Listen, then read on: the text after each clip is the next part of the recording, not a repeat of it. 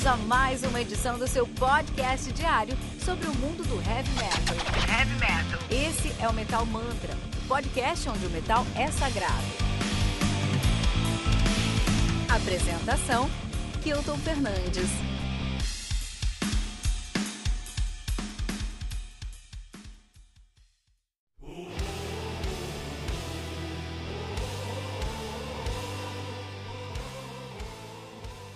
Fields of Blood, do Grave Digger, álbum lançado no dia 29 de maio de 2020 pela Napalm Records, álbum que conta aí com 12 músicas, né? Totalizando 53 minutos de play. Grave Digger, um dos pioneiros aí do speed metal que progrediu, que criou, que assimilou aí o heavy power metal alemão, os caras são de Gladbach, da famosa North Rhine-Westphalia, na Alemanha, os caras são ativos desde 80, de fato. Eles começaram em 80, pararam em 86, voltaram em 86, pararam em 87, sob o nome, toda essa época, sob o nome de Dagger. Em 88 eles retornaram e terminaram em 91, já sob o nome temível e terrível Hawaii. E aí em 91 eles realmente se arrependeram, voltaram de novo, já sob o nome de Grave Dagger. Os caras estão desde os anos 80 aí, né? Que, que. Uma puta experiência aí, né? Muito legal, os caras têm uma geografia muito grande, vou falar sobre eles rapidinho, né? Bem rapidinho, bem rapidinho. Eles têm o Heavy Metal Breakdown de 1984, mais era do que esse disco, cara, Tem o Witch Hunter de 85, tem o War Games de 86, tem o The Reaper de 93, tem o Heart of Darkness de 95, Tunes of War de 96, Knights of the Cross de 98, Excalibur de 99, The Grave Digger de 2001, Rheingold de 2003, The Last Supper de 2005, Liberty of Death de 2007, perdão, Ballads of a Hangman, 2009, aqui já é uma nova fase dos caras. The Clans Will Rise Again, de 2010, Clash of the Gods, 2012, Return of the Reaper, 2014, Exhumation, The Early Years, 2015, Healed by Metal, de 2017, The Living Dead, de 2018 e Fields of Blood, agora, de 2020. Os caras não param de lançar álbuns, né? Os caras... A banda que é formada por Chris Boldenthal, Boltendahl no vocal, é, e no baixo, é, no vocal, desculpe o Jens Becker no baixo, Axel Ironfinger na guitarra e Marcos Nip na bateria, cara. E também no teclado. Olha aí, interessante. Muito interessante, muito legal, cara. Puta, o Grave Digger é uma banda gosto pra caramba, meu. E Heavy Power alemão, né, cara? Heavy Power alemão, essa escola é a mais tradicional que existe, meu irmão. Não tem como ser mais metal do que Heavy Power Metal alemão. E por isso, a nossa lista hoje vai focar nos cinco discos que começaram com a escola do power metal alemão na década de 80. Tá? Então vamos lá para os anos 80 vamos falar sobre os cinco discos que começaram aí com a escola, com essa escola aí do, do, do Power Metal alemão. O primeiro disco que eu quero recomendar é o próprio disco do Grave Digger, cara. Os caras começaram, sim, os caras começaram é, é, é, é com essa pegada do heavy metal do heavy power metal alemão. Eles começaram tudo isso com Heavy Metal Breakdown em 1984, cara, né? Então aí, meu, ah, tudo era mato, meu. Quando os caras começaram era tudo mato, eles não sabiam direito aí como é que era essa pegada, entendeu? Eles não sabiam direito como é que eles iam criar essas sonoridades que eles criaram. Eles não sabiam como isso ia acontecer, eles não sabiam como eles deveriam trazer isso.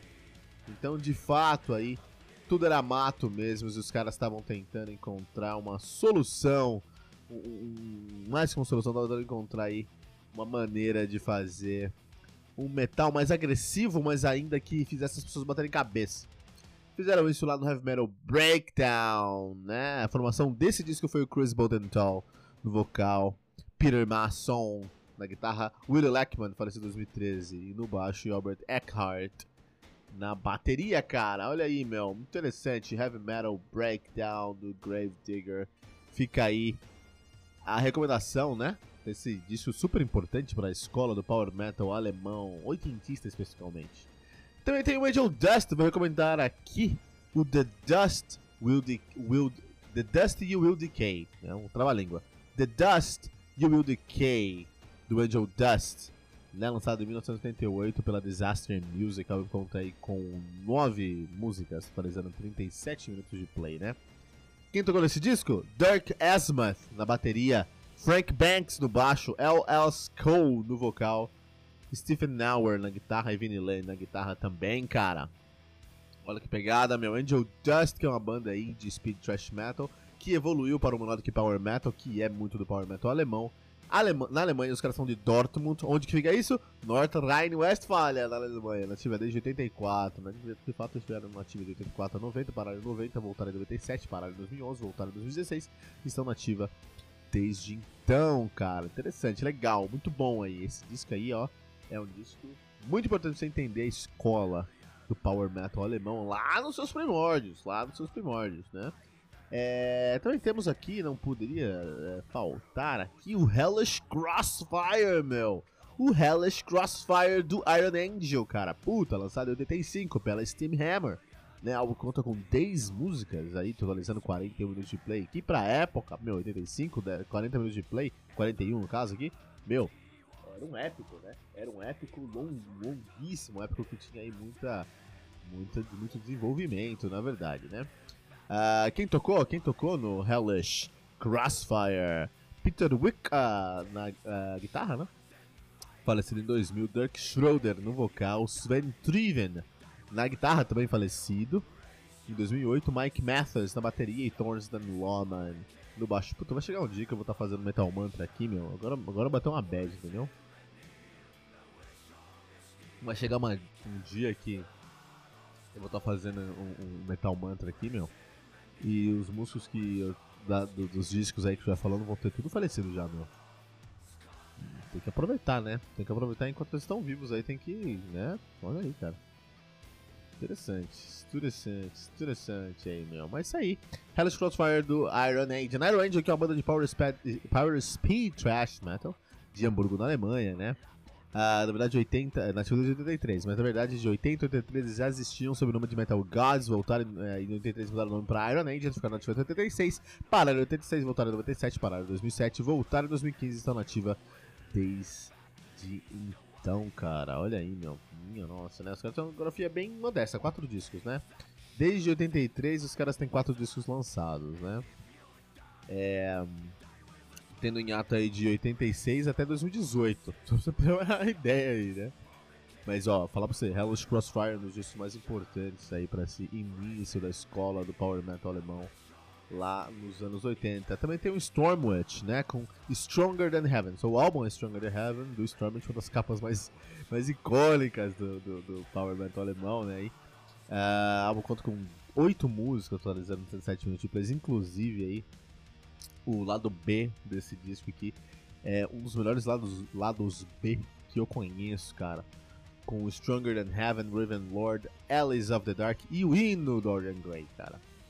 Vale muito a pena dar uma ouvida nesse som aí, tá? Stronger Than Heaven, do Stormwitch, uma banda de heavy power metal. Os caras são de Gerstetten, Baden-Württemberg na Alemanha, nativa desde 81, na verdade 79, sim, eu disse, 79, 81 eles tinham o nome de Lemon Silver, 81 eles mudaram o nome para Stormwitch, ficaram nativa de 81 a 94, pararam em 94, voltaram em 2002 e estão nativa desde então. Também tem um, uma discografia bem grande aí, mas realmente o Stronger Than Heaven é essencial ali para você pegar, você sentir essa pegada mesmo do power metal alemão, né? Muita gente foi, cara, muita gente foi influenciada pela sonoridade do Stormwitch aí mesmo, né?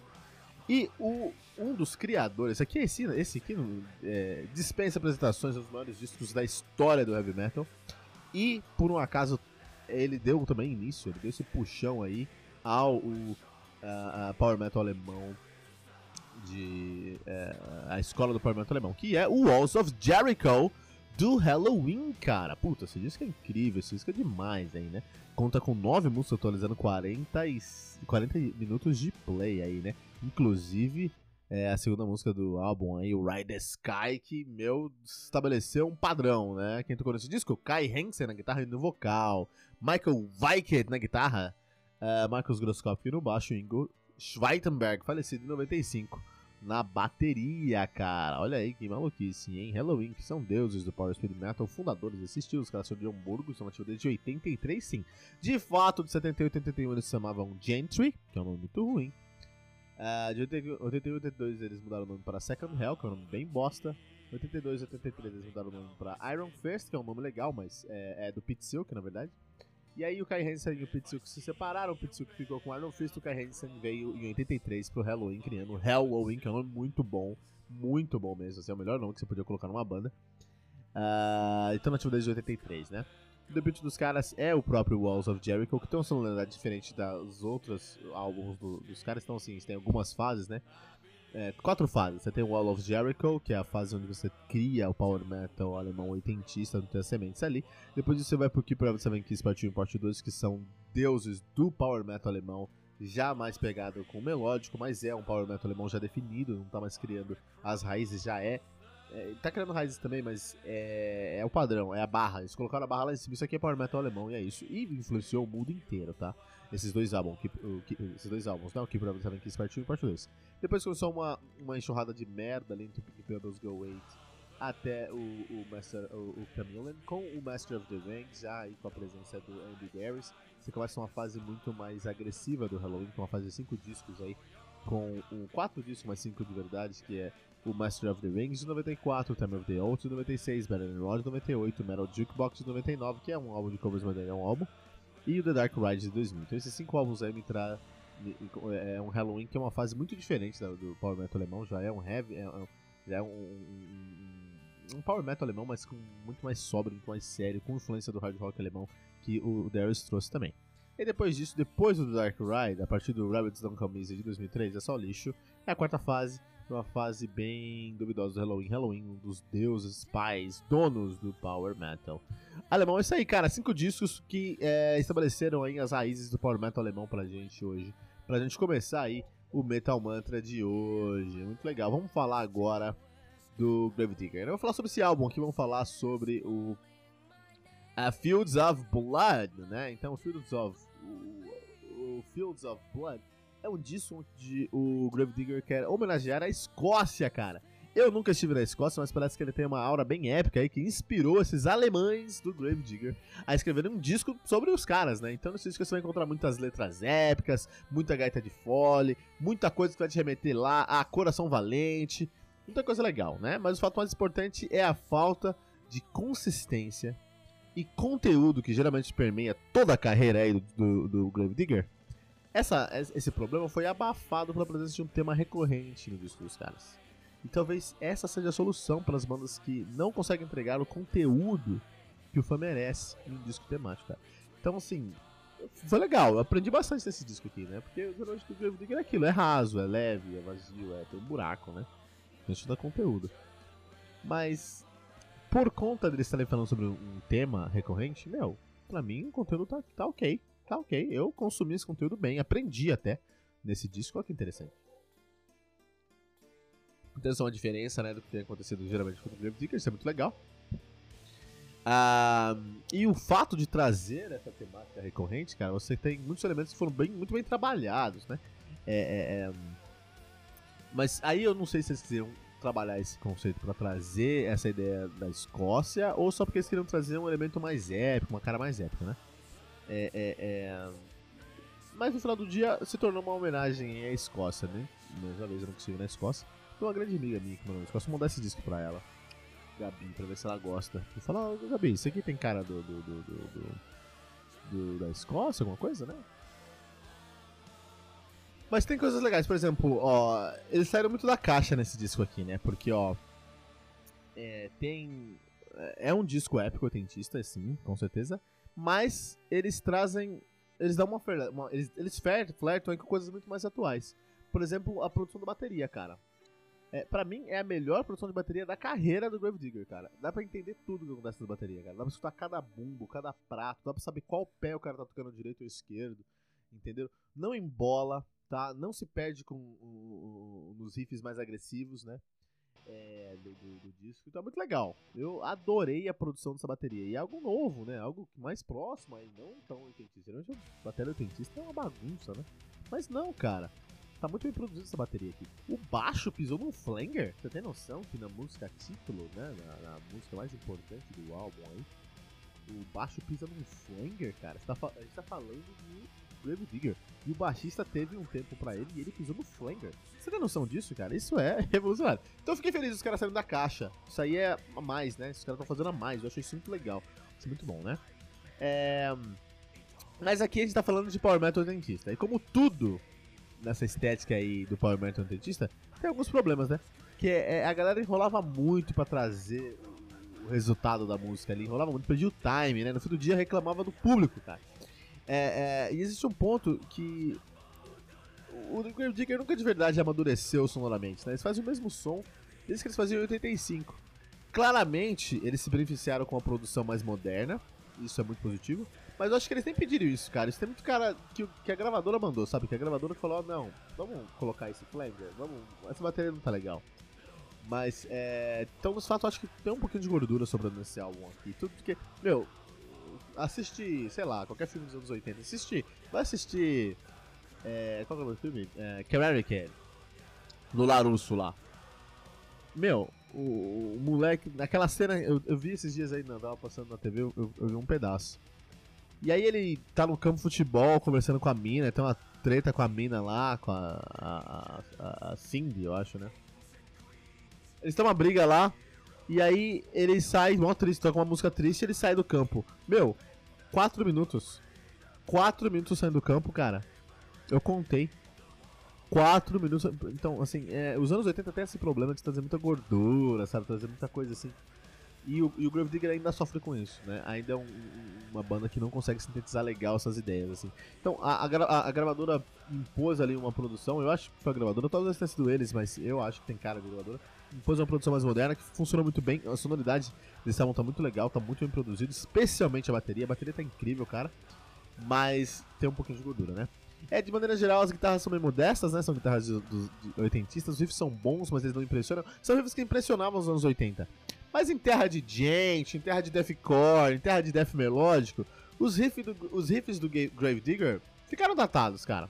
O baixo é inexistente, tá? O vocal se esforça, ainda tem, uh, ainda tem muita expressividade, mas é um vocal muito caricato, muito caricato, sabe? Pra gente considerar um vocal atual. Isso é muito evidente, por exemplo, no clipe de The Thousand Tears. Eu vou até recomendar aqui, inclusive, todos esses álbuns e os vídeos que eu tô falando nesse disco, nesse, nesse review e mais vídeos que eu tenho, coloquei várias surpresas lá, tá todo o nosso robozinho aqui do Metal Mantra. Então o que acontece? Eu tenho falado errado durante dois dias, cara. Eu conversando comigo, ele me corrigiu. Eu não é o botão do Facebook, é o botão do Messenger. então você abre lá o nosso site, no canto inferior direito tem o botão do Messenger, clica lá quando você clicar, é, pode só seguir as, as, as, instruções lá você vai saber os lançamentos da semana, que é muito legal. Onde você vai encontrar os lançamentos da semana comentados com vídeos a, a, a, no, no, na Podosfera? Lugar nenhum, só no Metal Mantra, só no nosso robozinho. De toda maneira, é, quando você clicar ali, você vai encontrar um, um menuzinho, que é na base do, do, desse robozinho, você vai encontrar um menuzinho ali, uma bolinha com três listras, clicou ali e você vai poder escolher entre perguntas, se tiver alguma pergunta pra gente, pode dar uma olhada lá. Ou é, você pode também dar uma olhada em extras do podcast. E é lá que eu quero que você entre. Porque você entrou no extras do podcast, você vai ter a opção de ver os lançamentos, de fazer algum quiz lá, que a gente faz uns quiz, legais, uns quiz bem legais lá. Mas você também vai ter a, opinião, a opção de ver os show notes. E no show notes eu deixo mais conteúdo para você a dessa review aqui. Então a nossa review não termina aqui, tem muita coisa que eu quero te mostrar, quero falar, quero, sabe, conversar com você. Tá lá no nosso show notes, vai dar uma olhada, vale muito a pena dar essa olhada. Inclusive esse vídeo que eu tô deixando aqui do The Thousand Tears. Tem a, pro, é, até não, The Thousand Tears, tem a, tem a participação da Dura Lurimon, né, vocalista lá do, do Battle Beast. Tem Rose Fest, tá em todos os lugares agora, né. Mas eu vou falar mais tarde sobre esse, sobre esse, esse, esse vídeo dela aí e tudo mais, mas dá pra sentir esse, esse vocal datado aí, porque você tem um, um cara que estabeleceu o Power Metal alemão, que é o. o, o no, no, no, no Grave Digger você tem a Nura Lurimon que vem do Black Battle Beast, sabe, com uma interpretação bem diferente, bem interessante. Motovisão realmente tomando conta ali, dominando a sonoridade, né? Uh, eu só não entendo por que, que uma banda como o Grave Digger lança um disco como Fields, Fields of Blood. Que o Fields of Blood, Fields of Blood, é um disco muito bom, cara. Mas dada a grandeza do, do Gravedigger, não é nada que impressiona, sabe? A gente já falou sobre isso aqui, né? Depois do Wush, do Deep Purple, cara, é difícil um dinossauro do metal entregar algo somente ok. E o Fields of Blood é ok, meu. Mais que ok, ele é bom, mas ele não é, ele não vem dominando tudo, né? E, e especialmente nos 2020 que, gente, que nós tivemos aí álbuns pavorosos do Ozzy, do Sepultura, por exemplo, né? E agora vem o David Digger, traz um disco aí meio, meio Lulu Santos, sabe? Não foi ruim, mas também não foi tão bom assim, cara. E, e, e é um disco bom, cara, mas não um disco que é um, dino, que um dinossauro deveria lançar, né? O David Digger deveria usar essa oportunidade para doutrinar, para colocar o pé na porta, para colocar essas bandas novas aí no chão, cara. E falar, tá vendo? É assim que se faz power metal. Mas o próprio Battle Beast, sabe? O próprio Power Wolf, cara, eles estão tomando o lugar do Grave, do Grave Digger. O Power Wolf hoje é a banda de power metal a ser ouvida, cara. Os caras são tão headliners, os caras são tão donos da coisa toda que eles nem se preocupam em lançar álbuns, eles lançam coletâneas. Dois coletâneas de álbuns que eles já lançaram, fazem um, um, uma playlist oficial, basicamente, do CD, e vende e domina. Tem noção? Battle Beast, depois do último álbum, se estabeleceu como a grande promessa do novo milênio aí do Power Metal. No caso holandês, mas é, é, o Power Metal é muito alemão dos caras. Cara, isso é legal, cara. E, isso é legal para eles, mas muito ruim para o Grave. Eu acho que eu tô exagerando um pouco, porque o Fields of Blood é bom, cara. Não é um álbum ruim. Então, é, nesse caso, os caras estão fazendo, uma, fazendo música hoje em dia, em 2020. É, não é o melhor álbum dos caras, nem de longe, e nem é o pior também, nem de longe. E eu entendo isso. Eu, só, eu, eu não quero ser injusto aí com, com o, o Grave Digger, beleza? Mas é, é, eu não entendo por que, que vamos lançar uma homenagem à Escócia em 2020 na discografia do Grave Digger. Qual o ponto, cara? Mas aí tá bem melhor ainda do que o Ozzy ou Sepultura, né? Uh, e os caras queriam lançar um disco com homenagem à Escócia e fizeram isso. Esse disco fala sobre as Highlands. Todo momento você vai dizer Highlands, Highlands, Highlands. Traz o folclore, traz as histórias de guerra, de batalha. É, é meio um Blind Guardian com um Sabaton aí na casa dos anos 70. Manja, nessa pegada aí. uh, não é o primeiro álbum temático dos caras. E também não vai ser o primeiro disco conceitual sobre a Escócia. Então isso é um problema. Porque os caras já fizeram álbum temático. E já tem bandas que fizeram álbum sobre a Escócia, entendeu? Porque o fator de ori originalidade desse disco não é original. Ou pelo menos não é original o suficiente, cara. E na era do algoritmo, meu truta, ele não perdoa não, cara. Não perdoa. Se você faz algo que não é original ou relevante, ou não é original relevante o suficiente em 2020, sabe o que o algoritmo faz com você? Ele te sepulta, cara. É o que a gente tem aí, cara. É, eu fiquei muito. Eu, eu, eu, fiquei sabendo desse, desse, desse disco algumas semanas atrás. Eu sou um cara que ativamente pesquisa lançamentos para trazer pro Metal Mantra pra ficar sempre on, on, the, on, the, on the top of my game. E mesmo assim, passou no meu radar, cara. Porque o disco não é relevante, cara. E isso aí é um, um problema mesmo, né, cara? É, não tem um conceito linear nesse disco, mas cada música você vai sentir essa pegada aí de composição, é um conceito permanente aí que vai estar sempre em todas as composições, isso é legal, né? Questão de composição mesmo, eu acho que o disco deixou um pouquinho a desejar. Os fraseados são muito bons, agora os riffs, cara, os riffs são, são bons, mas são muito simples para 2020, né? É, são os riffs dos anos 80, embora eu entenda que tem seu valor, tem ali uma estética, esses riffs já aconteceram, cara. E a gente quer riff novo, cara. A realidade é que no Metal Mantra de 2020 a gente quer riff novo. Por outro lado, esses riffs aqui são os riffs que fizeram algumas gerações, a minha geração incluída, se apaixonar pelo metal, né, cara? Puta, os caras têm uma música chamada Power of Metal, cara. Os caras têm outra música chamada Heavy Metal Breakdown. Os caras têm um disco chamado Heavy Metal Breakdown. O baixista usa um Fender de quatro cordas, branco, cara. Isso é equivalente a uma Flying, Flying V preta, sabe, meu? Então, é, é, é... Os caras são pioneiros tem um valor nisso. E eu entendo, cara, eu entendo completamente, eu dou valor, eu acho legal, eu acho thumbs up. Só que não isso que vai me segurar é escutar três, quatro vezes, entendeu? Eu escutei uma vez, sei que eu tô fazendo uh, riffs oitentistas, entendi, tá ótimo, vamos seguir em frente, entendeu? Uh, tem a carona aí do Power Metal Autentista em geral, não só no riff, em geral, né? Só que tem uma camada que tem uma bateria muito bem produzida. É, repito aqui, a menor produção de bateria do Grave Digger. Tem um vocal que tem um timbre muito legal, mas é, o problema é que as letras são totalmente aleatórias. E isso é muito tradicional no Power Metal alemão, então não é nem culpa dos caras. Geralmente o Power Metal alemão tem letras aleatórias, um gerador aleatório de letras de heavy metal, né? Mas, meu, acaba sendo menos uma camada de complexidade, de valor essa agregada, né? Mas ficou legal, assim, puta. É feito assim porque é, sempre funciona, né? Agora, um ponto negativo, eu acredito que é o ponto mais negativo, é o fato desse disco ser enfadonho. Você, sabe, é, escutar ele te dá um cansaço, né? Você escuta o disco e ele não acaba, cara, né? Uh, e isso porque as linhas feitas, foram escritas meio sem cuidado, o resultado é um disco muito gordo. Tem muitos gargalos de composição, é, é, tinha muita coisa que podia ser corrigido, né? É, na moral, escutar esse disco aqui pra mim foi um exercício de ansiedade, porque o disco não acabava, cara. Eu escutava o disco lá, ah, não, entendi, entendi, não, beleza, tava escutando, sei lá, meu. É, Freedom, ah não, entendi, isso aqui é Power Metal alemão com a pegada de Speed Metal. E eles não se prenderam nada nenhum, deu pra entender o que, a progressão que eles vão fazer, ah, agora vão subir o tom, agora repetir o refrão, vai pro verso, então toda a estrutura ali é muito, muito da caixa, né, isso já era um problema, né. Agora, o time desse disco, por outro lado, é muito bem feito, né? É... E aí vou dar um mérito pro engenheiro de som que do tipo dos caras realmente, né? Porque é o mesmo time dos anos 80, é o mesmo time de 40 anos atrás aí, mas com uma camada muito bem produzida. Você consegue escutar tudo, tá muito assim. Apesar de ser enfadonho, não doeu no ouvido, cara. Eu escutei no último volume, deu um tudo cristalino, muito bem produzido. Parabéns aí, né? Um... E, mas a realidade é a seguinte, os caras são pioneiros do estilo, né? Os caras são os dinossauros maiores aí do, do Power Metal alemão. Então não sei se vocês estão muito preocupados em influenciar as novas gerações, porque eles já influenciaram quatro gerações, sabe? Então pra que influenciar uma quinta, sabe? É... E acho que... Ok, justo, legal. Acho que os caras já fizeram tanto que eles não precisam fazer mais tanta coisa. Eu sempre fico chateado, né? Porque eu sempre queria que os caras... Eu sempre quero que os caras... Quero puxar esses caras pra frente, quero que eles tragam mais, né?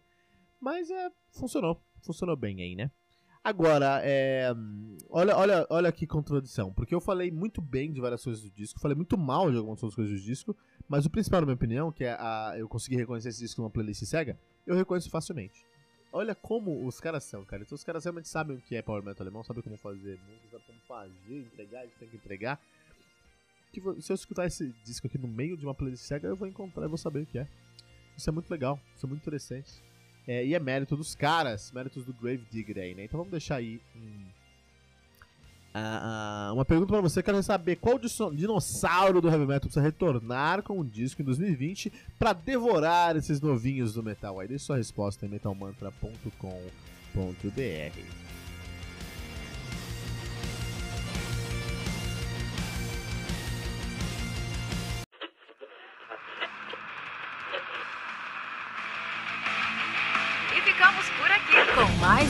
edição do seu podcast diário sobre o mundo do heavy metal. Esse é o Metal Mantra, o podcast onde o metal é sagrado. Não esqueça de deixar seu comentário no nosso site metalmantra.com.br.